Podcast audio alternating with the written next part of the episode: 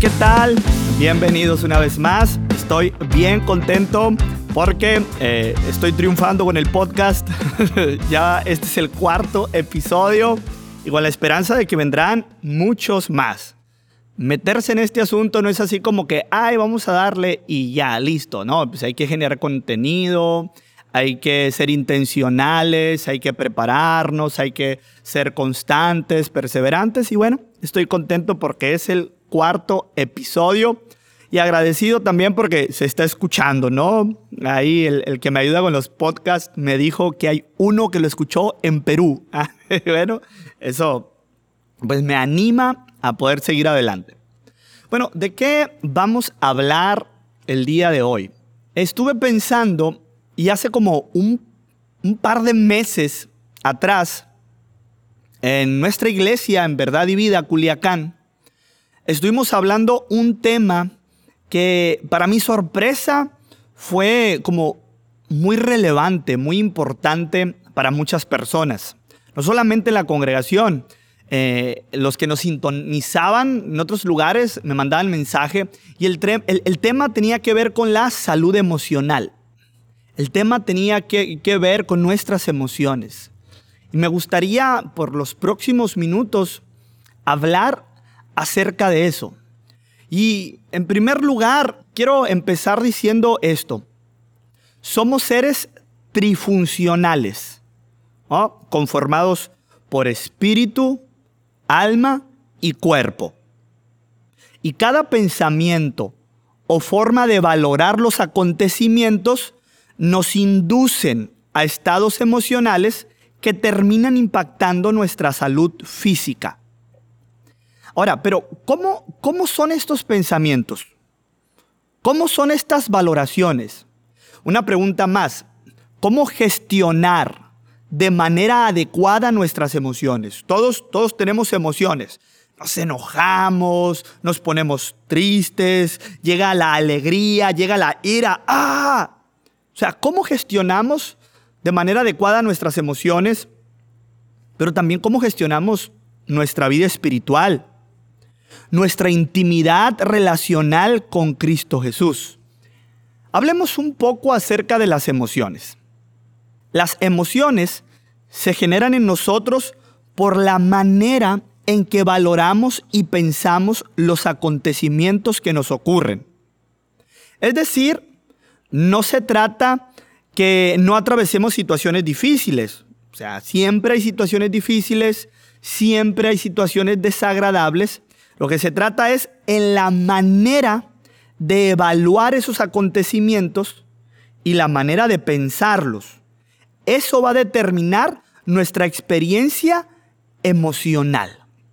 Es decir, podemos enfrentar situación de temor, es una emoción, una situación de ira, de enojo, pero la manera en que pensamos y evaluamos esos acontecimientos eso va a determinar nuestra experiencia emocional.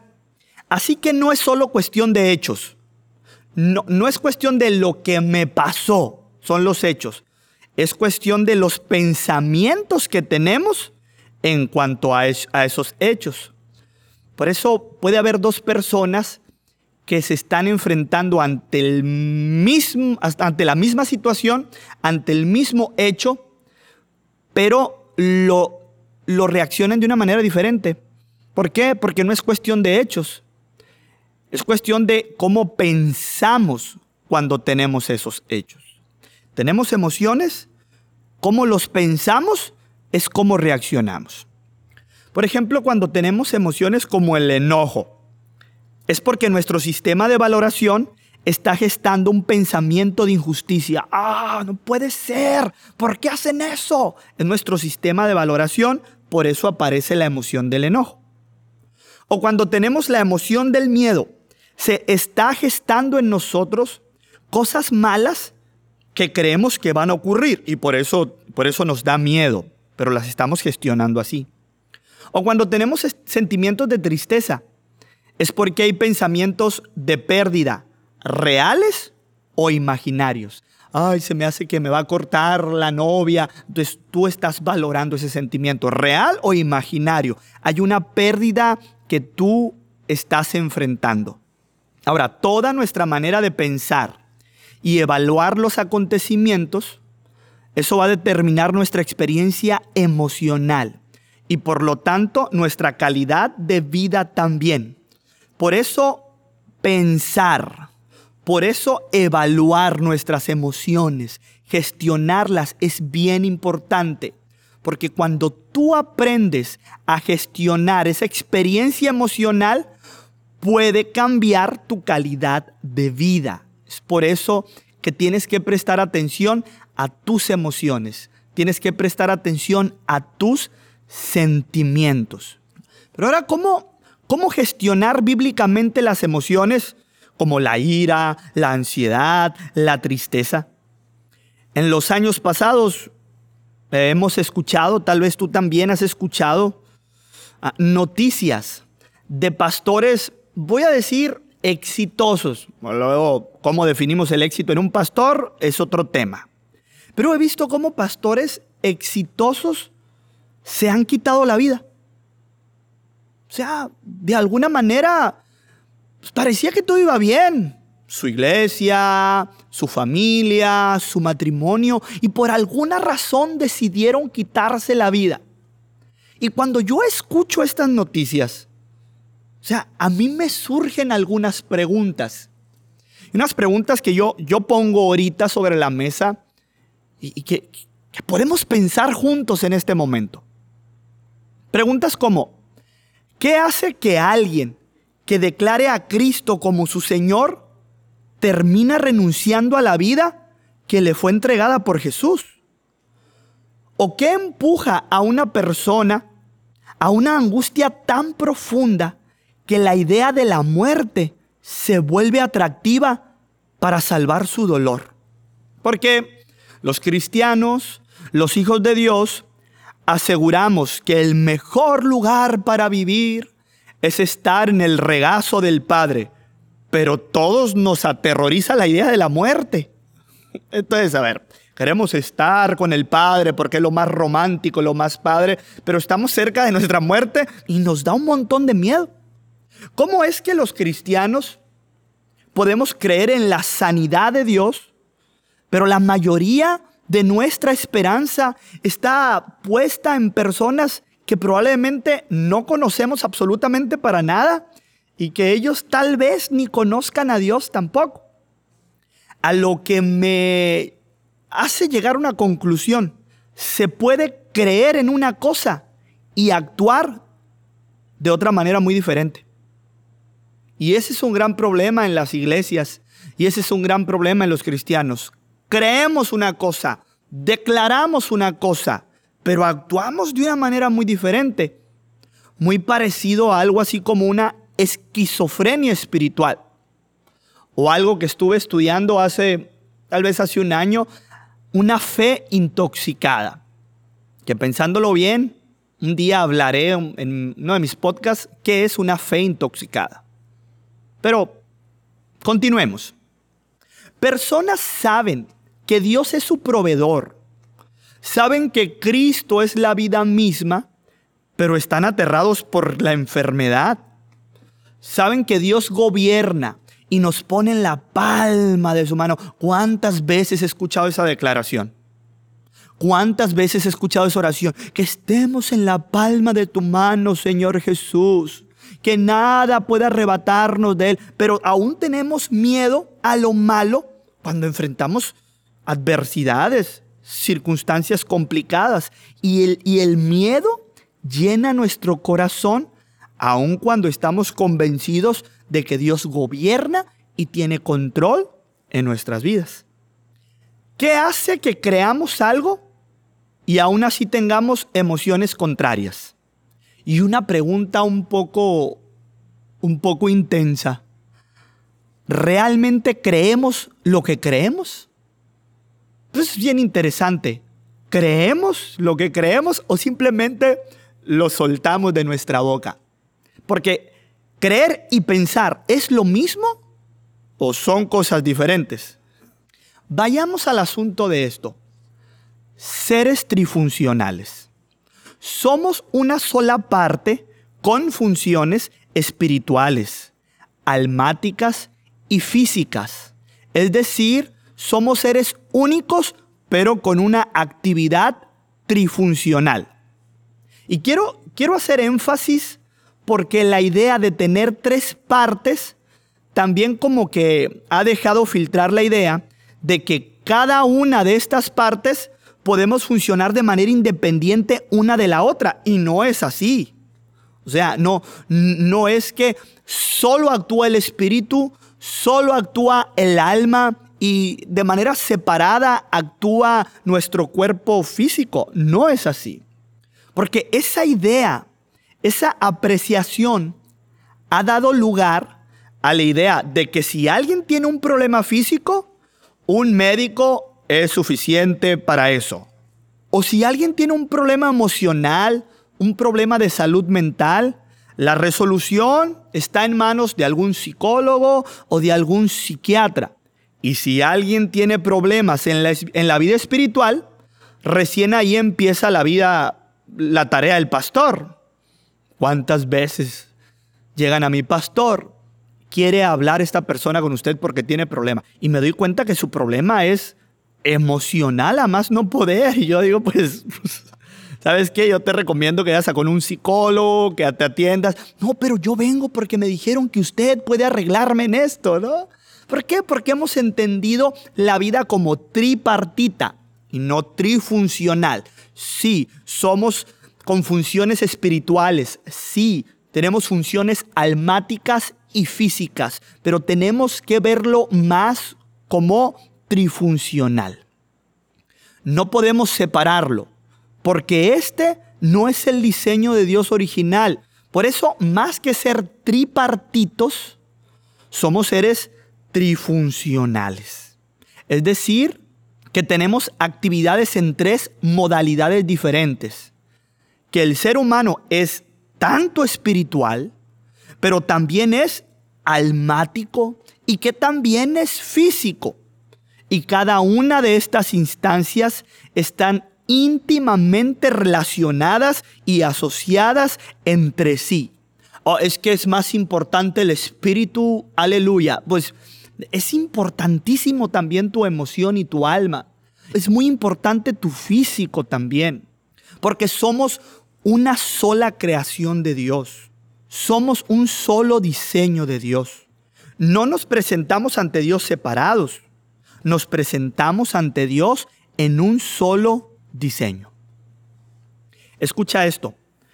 No es posible tener problemas en el espíritu sin que tarde o temprano afecte también nuestra alma. Si tú estás teniendo problema en tu espíritu, se va a afectar tu alma y tarde que temprano se va a afectar tu cuerpo físico porque está relacionado uno con otro si tú tienes problemas en tus emociones, si tú estás atravesando situaciones complicadas, en lo que tiene que ver con tu alma, con tu salud mental, si no lo atiendes tarde que temprano va a afectar tu espíritu y tu cuerpo. Por eso necesitamos empezar a trabajar más en nuestros liderazgos en la iglesia. Necesitamos trabajar de una manera más intencional en los creyentes de nuestra iglesia. Tenemos que trabajar de una manera más completa, de una manera más integral, más conforme al diseño de Dios. Por eso de pronto tenemos en las iglesias un montón de líderes agotados emocionalmente, agotados espiritualmente, pero Vamos a darle porque el reino es importante y hay que estar en oración y llenándonos del Espíritu. Sí, está bien, pero tu otra parte del diseño de Dios, ¿hace cuánto no te sientas un momento a evaluar tus emociones, a evaluar cómo está tu alma, a evaluar cómo están tus fuerzas físicas? Por eso hay pastores cansados, por eso hay liderazgo que se está rindiendo, que no está funcionando como debe funcionar, porque no estamos al parejo en el diseño de Dios. Espíritu, alma y cuerpo. Nos hemos enfocado tanto al espíritu, al espíritu, al espíritu. ¿Y las emociones? Dios también las diseñó. Dios también las puso ahí. Tu salud mental. Necesitamos líderes con una salud mental adecuada, sana. Necesitamos pastores con una salud mental y con sus emociones bien. No podemos ser un ejemplo de inspiración, un modelaje a la iglesia si nuestras emociones, nuestras relaciones no son saludables. Es importante la salud mental. Es importante cuidar nuestras emociones. Tenemos que darle importancia a nuestro espíritu, pero también tenemos que darle importancia a nuestra alma. Y también tenemos que darle importancia a nuestro cuerpo físico. Porque si tenemos un cuerpo sano, un cuerpo fuerte, podemos rendir más en el trabajo que Dios nos ha encargado. Por eso también dicen que el gran mandamiento olvidado hoy en día, la iglesia, los líderes, los pastores, el gran mandamiento olvidado es guardarás el día de reposo, es decir, descansarás. No, nos enseñaron, no hay descanso hasta el final, hay que seguirle, sale el trabajo, llega arrastrando la cobija a la iglesia sin descansar. E, eso afecta, eso afecta en tu espíritu, eso afecta en tus emociones, eso afecta en tu cuerpo, nos enfermamos. Pero tenemos que aprender a tener descansos intencionales, programados, porque descansar también es espiritual. Porque descansar le ayuda a tu alma, le ayuda a tus emociones. Porque descansar le ayuda a tu cuerpo. Así que líderes, tómense un tiempo y descansemos por nuestro bien y por el bien de nuestra iglesia. Pastores, hay que descansar de manera programada, de manera intencional. Te lo va a agradecer tu esposa, tus hijos y la congregación. Fíjate lo que dice Primera de Tesalonicenses en el capítulo 5, verso 23. Nuestro ser completo tiene que ver con espíritu, alma y cuerpo. Pablo dice que anhela que, Dios nos santifique por completo y que todo nuestro ser, espíritu, alma y cuerpo sean guardados irreprensibles para la venida del Señor. Y quizá esto ha sido un malentendido y se ha creído que podemos obtener pensamientos por un lado y creencias por otro lado. Tenemos, tenemos que alinear nuestros pensamientos y nuestras emociones deben llenarse del Espíritu de Dios, de ese Espíritu que todo lo vivifica. Tus pensamientos llenos del Espíritu de Dios. Tus emociones llenas del Espíritu de Dios. Saludables, confortables. Dale la importancia a tus pensamientos. Dale importancia a tus emociones. Porque cuando el Espíritu de Cristo llena nuestras almas, cuando el Espíritu de Cristo llena nuestras emociones, la verdad que hay en Él se vuelve nuestra creencia, se vuelve nuestra fe. Desde este lugar, entonces el alma sana desarrolla emociones que no perturban, desarrolla emociones que motivan a conductas funcionales para el reino de Dios. Es por eso que necesitamos alinear y trabajar nuestro espíritu, nuestro, nuestra alma y nuestro cuerpo con el espíritu de Dios que todo lo vivifica, que todo lo fortalece.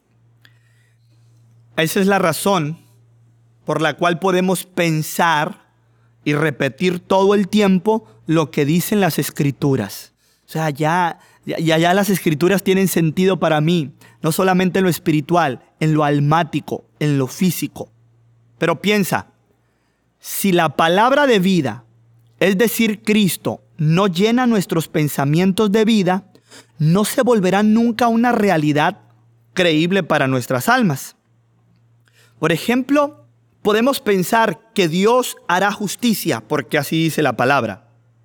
Pero nos enojamos y no perdonamos cuando vemos injusticia. Entonces, la palabra no se hace viva en tus pensamientos y en tus emociones. Podemos saber bíblicamente y pensar que Dios nos cuidará, pero seguimos escuchando al temor al momento de tomar decisiones. Por eso el Espíritu de Cristo tiene que llenar nuestros pensamientos.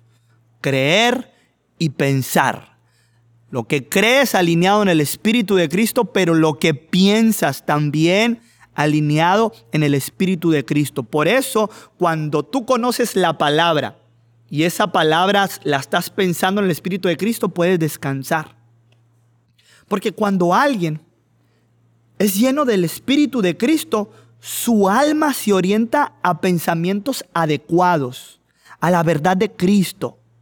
Pero no, no por la fuerza, no por la fuerza, digamos, de, de un análisis, sino por la fluidez de su espíritu en nuestra mente. Por eso solo cuando su espíritu nos llena, cuando nos alimentamos de Cristo, es que podemos experimentar el gozo, podemos experimentar la paz, la bondad, la alegría y todos los frutos de sus verdades que están escritos en Gálatas, en el capítulo 5, en el verso 22. A veces pensamos que los pensamientos son los que nos van a acercar a Dios, pero en realidad Dios está trabajando en nosotros desde su espíritu. Y así es como generamos pensamientos que nos acercan a Él. Las emociones se gestan desde las valoraciones de la realidad. Valoraciones que generan pensamientos. Pero para que esas valoraciones de la realidad o de la experiencia sean agradables, debemos primero ser llenos del Espíritu de Dios. Y luego, nuestro sistema de emociones fluirá según el diseño de Dios para nuestras vidas. Por eso debemos primero ser llenos del Espíritu de Cristo y luego el sistema del diseño de Dios va a fluir de una manera correcta en nuestras vidas. La pandemia nos dejó con una gran evidencia del problema emocional que tenemos en nuestras vidas. Los problemas emocionales que hay en nuestras familias, en nuestra vida, en las iglesias y en el liderazgo. Es triste encontrarnos con líderes que tienen tantas batallas internas, tantas batallas emocionales, tantas batallas en sus relaciones y venir a una iglesia a pararse enfrente y decir que todo está bien. Eso está matando iglesias. Eso está matando ministerios. Necesitamos entender que somos seres trifuncionales. Necesitamos comprender y vivir una vida cristiana más completa, más íntegra. Valoremos la importancia del espíritu, pero también de tus emociones, pero también de tu alma, también de tu cuerpo, también de lo físico. Necesitamos una iglesia más completa, más integral. ¿Por qué, por qué no, no te haces un diagnóstico? ¿Por qué no te valoras? ¿Cómo están mis emociones? ¿Cómo está mi alma? Sea honesto contigo mismo. ¿Cómo está tu relación con tu pareja matrimonial? ¿Cómo está tu relación tal vez en tu noviazgo? Con tus amigos, con tus hermanos. Y tal vez nos vamos a dar cuenta que nuestras emociones, nuestra alma necesitan mucho trabajo, mucho acompañamiento, mucha ayuda. Vamos, respeta el diseño de Dios. El diseño de Dios es completo, es perfecto. Espíritu, alma y cuerpo, que Dios lo santifique por completo. Necesitamos tener una visión más amplia, no tan reducida. En el espíritu, en el espíritu, en el espíritu, sí. Yo te invito que si eres un líder o que, si eres un pastor, haz actividades que tengan que ver con el espíritu, claro, porque una iglesia es más que nada una instancia donde trabaja en lo espiritual. Pero ¿qué tal si también desde esa instancia empezamos a trabajar en lo relacional, en las emociones, en preocuparte por el estado mental de tu iglesia, en preocuparte por el estado emocional de los líderes? Es importante. ¿Por qué también de cuando en cuando hacer algo que tenga que ver con las relaciones interpersonales? De cuando en cuando hacer algo que tenga que ver con la salud emocional y la salud mental. Pero también la siguiente área del diseño perfecto de Dios es nuestro cuerpo. Vamos a generar un CrossFit. Vamos a preocuparnos por lo que comemos. Vamos a preocuparnos por los kilos de más. Porque eso también es el diseño de Dios y Cristo dice que lo quiere santificar por completo. Así que yo estoy invitando a que llevemos una vida cristiana más completa, más integral. Recupero las palabras del apóstol Pablo, que todo vuestro ser, espíritu, alma y cuerpo estén guardados, santificados de manera irreprensible para la venida del Señor. Quiero terminar este tiempo, quiero terminar este espacio. Una vez más, checa, analiza, piensa por favor. Toma un momento en tu vida para evaluar estas, estas tres áreas igual de importantes, espíritu, alma y cuerpo. De esta manera estoy concluyendo este, este espacio. Espero que haya, haya sido de bendición, de aprendizaje para tu vida. Así que estaremos escuchándonos en los próximos podcasts. Vendrá el quinto y estamos preparando algo especial para el podcast número 10. Vamos a tener sorpresas. Hey, gracias, gusto de saludarles. Nos vemos. Que tengas buena vida. Bye bye.